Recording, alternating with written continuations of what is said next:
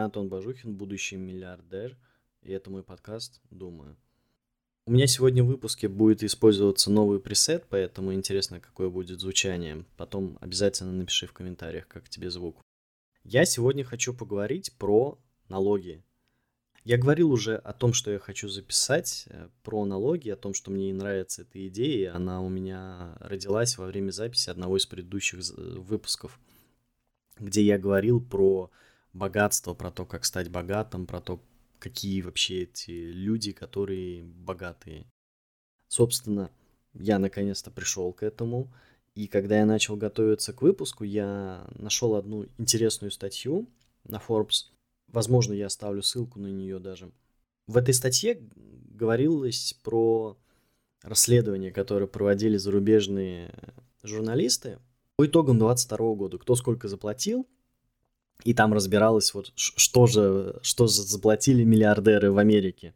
Я зачитаю некоторые выдержки из этой статьи и поговорим об этом. Самые богатые миллиардеры США отдают государству в виде налогов лишь малую часть своих растущих состояний. К такому выводу пришли журналисты паблика, в расположение которых, по их словам, попали налоговые декларации нескольких тысяч богатейших бизнесменов – да, то есть там ежегодно нужно подавать налоговую декларацию, и ты должен отражать все свои доходы, и на основании этого тебе там что-то что должны начислять, и ты что-то должен как бы, что-то должно удерживаться. Журналисты, расследователи сравнили данные в налоговой отчетности с оценками Forbes о том, насколько капитал миллиардеров вырос за тот или иной год, и посчитали реальную налоговую ставку для каждого из них. То есть они взяли цифры по тому, насколько по мнению журнала Forbes, выросло состояние, как оно изменилось по отношению к предыдущему периоду, и сравнили с тем, сколько реально денег уплатили в казну США. Например, состояние Джеффа Безоса в период с 2014 по 2018 год увеличилось на 99 миллиардов. Неплохо так. За этот же период основатель Amazon, по данным ProPublica, заплатил меньше, чем 973 миллиона подоходного на- налога. 973 миллиона долларов. С 99 миллиардов. Ты только подумай, как это классно, да? Я просто напомню, что в России уплачивается 13% подоходного налога. Это если говорить про физ, физлица. Причем со всего. Если ты даешь в аренду квартиру, ты должен 13%. Если ты что-то продал, ты должен 13%. Да, окей можно как-то снизить налоговую нагрузку, если ты становишься, например, ИП или если ты самозанятый. Но если ты этим не занимаешься, если ты просто ходишь на работу каждый день, получаешь зарплату два раза аванс и, собственно, ЗП в, кон- в начале следующего месяца, то у тебя удерживается 13%. Помимо этого, работодатель должен заплатить порядка 30%. Там, я точную цифру сейчас не скажу, но где-то 30 с копейками пенсионный э, фонд, он сейчас объединился с ФНС, э, если я не путаю. В общем, сейчас как-то он называется пенсионный, плюс какие-то социальные выплаты, они объединились в какие-то единую систему, и туда все деньги падают. Помимо этого, еще какое-то социальное страхование. В общем, порядка 30% от того, что ты получаешь, еще докидывает работодатель. То есть, если у тебя зарплата 100 тысяч рублей – то 30 тысяч еще дополнительно должен будет заплатить работодатель. И с этих 100 тысяч 13 тысяч заплатишь ты. Получается, что государство получит 43 тысячи. Ну вот 40 с лишним процентов. Это я просто так тебе рассказал про то, как в России. Так, возвращаемся к Безосу. Что, что же он там сделал-то вообще? Итак, он заплатил меньше 900 73 миллионов подоходного налога. Таким образом, его реальная налоговая ставка составила всего 0,98. Ты понимаешь, меньше процента он заплатил. Ты ежемесячно 13% отдаешь, еще 30% работодатель. К слову, как к этому нужно относиться, да? То есть у нас такое восприятие, что ну окей, у меня 13%, да, если я в чистую работаю, а то, что происходит другое, это мне не интересно. Нет, это не совсем правда. Потому что работодатель, он готов платить тебе такие деньги. И по факту он закладывает их в твою зарплату, просто ты их не получаешь. Ты их даже не видишь, и поэтому как бы ты не особо сильно возбуждаешься. Ну, вроде их нету и нет, окей. Хотя это твои деньги. Это то, что ты мог бы получить. Возвращаемся к Безосу. Меньше 1%. 43, даже 13 те, что ты видишь, и меньше процента у него. По-моему, это круто. Особенно если речь идет про миллиарды долларов. В 2007 году Безос и вовсе не заплатил ни цента федерального подоходного налога. А в 2011 году он не только уклонился от налогов, но и получил от государства субсидию на 4000 долларов. Утверждает журналисты. Ну, видимо, нужно было на что-то. Это, конечно, классно. Причем я хочу отметить, что я сейчас не говорю про то, что нужно уклоняться. Вот здесь формулировка «уклонился от налогов». Я уверен, что это не, не значит, что он просто такой, типа, нет, я как будто бы заработал 0 долларов. Нет, это неправда. Есть вполне реально честные, официальные способы, как минимум, возврата уплаченных тобой налогов. Я расскажу о них чуть попозже. Глава инвестфонда Berkshire Hathaway Уоррен Баффет за эти же 5 лет заплатил в казну 23 миллиона и 7 десятых долларов. При этом состояние миллиардера увеличилось на 24 миллиарда, 24,3 миллиарда. Реальная налоговая ставка для него, согласно подсчетам ProPublic, составила всего 0,1%. Это вообще шутка какая-то. Просто 0,1% от того, что он заработал, как у него увеличилось его состояние, он отдал государству. Это же просто замечательно. Состояние Илона Маска. Мне кажется, все знают Илон Маска и любят его приводить в пример. Он прям такой в каком-то смысле герой нашего времени от, от мира бизнеса. Состояние Илона Маска выросло на 13,9 миллиарда в 2018 году. Оно оценивалось в 19,6 миллиарда долларов, естественно, все. При этом задекларированный доход бизнесмена составил всего лишь 1,5 52 миллиарда долларов. Опа, а как так? Как так получилось? С которого государству он заплатил всего 455 миллионов долларов. Таким образом, реальная ставка для главы Тесла составила 3,27%. В 2018 году Маск, подобно Безусу, вовсе не платил налогов, утверждает ProPublica. Я просто напомню, что Маск сейчас считается самым богатым человеком в мире, я вряд ли ошибаюсь в этом вопросе, самый богатый человек в мире, который в 2018 году еще вообще не платил налоги. Налоги в принципе. Навевая такие мысли о том, откуда вообще богатство появляется, да, вот заставляет так задуматься о чем-то. Я, собственно, для этого и, и вставляю эти цитаты. Еще несколько интересных фактов. Избежали уплаты крупных налогов и другие бизнесмены, пишет ProPublica. По данным проекта, миллиардер Джордж Сорос, который занимает 288 место в рейтинге богатейших людей США по версии Forbes, не платил в казну три года подряд, с 2016 года по 2018. Финансист и предприниматель Карл Айкон ушел от налогов дважды в 2016 и 2017 годах. Опять-таки поясню, что здесь э, ушел от налогов, это имеется в виду, что не просто он скрывает какие-то свои доходы, это очень глупое решение, и, наверное, все слышали про то, что происходит, как Уэсли Снайпс э, так хорошо присел за это, как у нас там популярные блогеры тоже немножко не рассчитали свои силы и в итоге сейчас сидят э, и за ними следят, как они дома себя ведут. Здесь речь идет именно про официальные способы.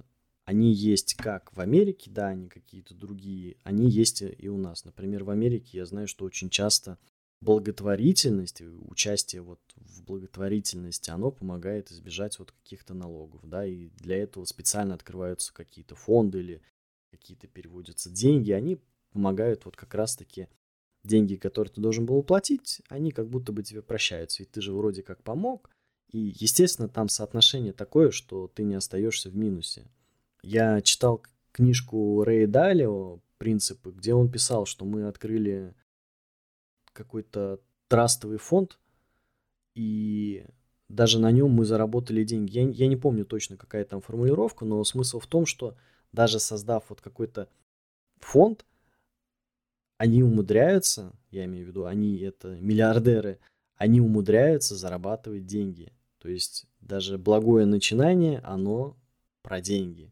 К вопросу о том, как же стать богатым. Нужно думать про это, нужно искать варианты. Приведу личный пример. В 2022 году мне удалось вернуть порядка 70% от того, что я заплатил. Это абсолютно официальные цифры. Я заполнял декларацию, указывал почему, зачем, на основании чего, и 70% я вернул. Я, честно говоря, рад этому результату. То есть понятное дело, что еще есть к чему стремиться, еще далеко до ребят, которые вообще ничего не, не заплатили, но 70% это классно. А теперь попробуй посчитать, сколько ты ежегодно отдаешь налогов. И даже вот эти 70%, как, в какую сумму бы они вышли для тебя. Уверен, что это такая приятная э, сумма была бы. И уж точно не лишняя. А как вообще, ну, как это сделать? Как это получается? От, откуда такое вообще? Как я уже говорил, что есть очень даже официальные способы по возврату денег. Повторю еще основу. Ты 13% отдаешь с того, что ты зарабатываешь от твоей зарплаты. И получается по итогам года у тебя какая-то сумма. Допустим, 300 тысяч рублей. Я так чисто на скидку вот скажу. Хорошо. И вот из этих 300 тысяч рублей ты можешь на самом деле хоть их все вернуть. Просто тебе для этого нужны, нужен какой-то повод. Что может служить поводом? Например, поводом может служить индивидуальный инвестиционный счет. Там какие условия? Ты закидываешь 400к на ИС, тебе даже не обязательно их куда-то вкладывать. К слову, я описывал этот способ в своем челлендже, где я каждый день выкладываю новый способ заработка. Так вот, ты закидываешь 400к на ЕС. Если хочешь, можешь вкладываться куда-то. Если не хочешь, то вообще этого не делай. Это на самом деле не влияет, потому что тебе важно предоставить документы по факту того, что ты пополнил счет.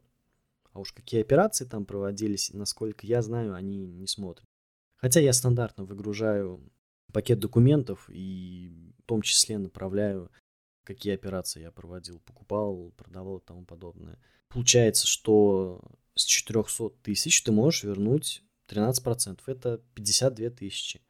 Ты можешь делать важный момент, да, что если ты открываешь ЕС, ты должен минимум открыть на 3 года. И каждый год ты можешь класть до, по 400к и с этих 400к возвращать 13%. Получается, что у тебя 156 тысяч за три года набежит. Нормально, не лишнее. Если здесь важный момент, что если ты закроешь ЕС до истечения трехлетнего срока, тогда ты должен будешь вернуть. Вот это единственное такое условно напряжное такое особенность вот этого. Хотя, учитывая тот факт, что ты можешь вложить, например, в какие-то акции или купить облигации. Это самое такое простое и консервативное, да. Ты еще и на этом будешь зарабатывать деньги. То есть твоя доходность ИС, она минимум 13%, потому что ты их вернешь. Но она может быть еще намного выше за счет того, что ты проведешь правильные операции. Купишь какие-то акции, которые вырастут. Я не знаю, если хочешь, можешь быть шартистом, если тебе такое нравится. Либо можешь в ОФЗшки пойти, и это просто стандартно там 8-9% можно вполне себе найти. Это просто даже не напрягаясь и особо не думая. У тебя будет доходность 20%, что, к слову, больше, чем в любом банке по вкладу. Какие еще есть способы вернуть, собственно, деньги? Например, лечение. Многие ходят не по ОМС, многие лечат. Например, ты можешь пойти к зубному, ты можешь сделать, что тебе там нужно. По-моему, импланты не считаются, но если, допустим, стандартная какая-то процедура лечения кариеса, ты можешь получить чеки, выписки, подать декларацию, и тебе вернут 13% суммы. Отличный способ. Покупка квартиры. Это, кстати, один из самых известных способов, насколько я знаю. Люди какой-то такой достаточно хороший уровень проникновения в общество есть вот этого способа, и люди знают, что да, да, можно вернуть там с покупки квартиры. Окей, да, это действительно. Если я не путаю, то до 2 миллионов а, берется сумма, с которой 13%. То есть, если у тебя квартира стоит там больше 2 миллионов, там десятку, например, да, то все равно у тебя будет считаться 13% только с 2 миллионов. Ну окей, это тоже не лишнее. И вот здесь момент, который некоторые могут не знать. Люди, которые берут ипотеку, ежегодно выплачивают проценты, особенно первые года, когда банк сначала забирает большую часть процентов, а потом уже он, собственно, позволяет тебе погашать твою основную задолженность. Так вот, вот эти проценты, ты тоже можешь с них вернуть 13%. Тебе также нужно подать декларацию, заполнить ее. И если я не путаю, то по процентам ты можешь вернуть до 300к. 300 с копейками, по-моему. Я могу ошибаться. Здесь важный момент, на который нужно обратить внимание. Если квартира покупалась в браке, то есть, там, допустим, муж оформил на себя квартиру, но у него есть жена, и в браке они купили квартиру, то на налоговый вычет может претендовать в том числе и жена. Если она где-то трудоустроена и в рамках того, сколько она выплатила подоходного, она сможет его вернуть. По основному, по, по квартире ты можешь вернуть порядка полумиллиона. Если у жены есть 250к выплаченных налогов, у тебя есть 250к, вот, вы можете их вернуть, и у вас полмиллиона будет на двоих. Вообще никаких проблем. Даже если платишь исключительно ты. То же самое, кстати, она может претендовать и по процентам. Поэтому с квартиры вы можете вернуть на двоих где-то миллион с копейками. Отлично. Я считаю, что просто замечательно. Способ заработать в каком-то смысле. Пожалуйста, бери. Также, например, можно получить подоходный, возврат подоходного налога с обучения. Отличный тоже вариант, особенно учитывая, сколько стоит оно, если в каком-то нормальном э, университете, например. С курсов, насколько я знаю, тоже вроде с некоторых можно. Но мое отношение к курсам ты прекрасно знаешь. Я об этом уже записывал выпуск какое-то количество времени назад. И я считаю, что походы по курсам это полное говно вообще. И трата времени и денег. Есть намного более лучший способ узнать что-то новое и добиться того, что ты хочешь. Вот. Это самые простые, это самые базовые способы по тому, как можно вернуть э, деньги. Все эти методы и способы, они описаны даже на сайте налоговой, естественно. На госуслугах, насколько я помню, тоже можно посмотреть. Информации предостаточно. Кстати, забавный факт, что есть люди, которые помогают за деньги заполнять налоговую декларацию. Хотя я считаю, что... Ну, я много раз ее подавал, поэтому я как бы на опыте, может быть, поэтому мне кажется, что это достаточно простое занятие. Но кто-то пользуется вот такими услугами. Может быть, если ты в этом разбираешься, ты можешь попробовать заработать на этом и предложить кому-то свои услуги, пожалуйста. Прежде чем перейти к подведению итогов, я хочу тебе напомнить, что аудиоверсия подкаста Думы доступна на Яндекс Музыке. Подписывайся, ставь сердечко. Выпуски выходят каждый понедельник и четверг. Также на саундстриме – и вообще, на самом деле, подкаст Думы выходит на всех площадках с подкастами, которые доступны в России. Поэтому слушай, где тебе удобно, как тебе удобно, во время чего бы тебе не было удобно. Также есть видеоверсия подкаста, YouTube-канал, подписывайся, там очень круто. Лайкай, подписывайся. Еще раз, если в первый раз не подписался, оставляй комментарий, пиши, какие темы тебе интересны. И, конечно же, мой паблик ВК, который, собственно, является такой основной площадкой, где выходит все, такой хаб вообще по всему. Ссылки все будут в описании, подписывайся, комментируй, делись своим мнением. Итак, подводя итог. Все привыкли искать какой-то способ заработка, то есть нужно попросить больше зарплату, нужно изменить какое-то место работы, нужно что-то вот что-то придумать такое, что будет приносить мне деньги. Это очень узкий взгляд на вопрос о том, как, как вообще заработать деньги, как стать богатым. Он, он прям вот очень сильно режет твои возможности. Это буквально, что надеть шоры себе на голову и пытаться в них что-то разглядеть. Если ты хочешь стать богатым, если ты хочешь вот добиться вот этого, вот этой цели, если ты хочешь получить то количество нулей, ну, естественно, перед этим какая-то циферка еще на своем счете, то тебе нужно мыслить шире. В том числе тебе нужно искать варианты, как снизить свою налоговую базу, как тебе уплатить меньше налогов. Я понимаю, что это может кому-то не понравиться, но ты подумай вот о чем. Богатейшие люди мира заплатили 1, 2, 3% от того, что они заработали. А средний класс и класс пониже, они по 13% отдают. То есть ты понимаешь, кто собирает вот эту, из чего собирается львиная доля налогов и бюджета и тому подобное. На тебе. Если ты хочешь стать действительно богатым, обращайся к примерам богатейших людей этого мира, учись у них. Если они что-то делают, наверное, у них есть на это причина. Они не просто так стали самыми э, богатыми людьми на планете. И они не платят налоги вполне легальными способами. Они не то чтобы не платят, они снижают налоговую базу, правильнее так сказать. И становятся все богаче и богаче и богаче. А почему ты еще не используешь это тогда? До новых встреч!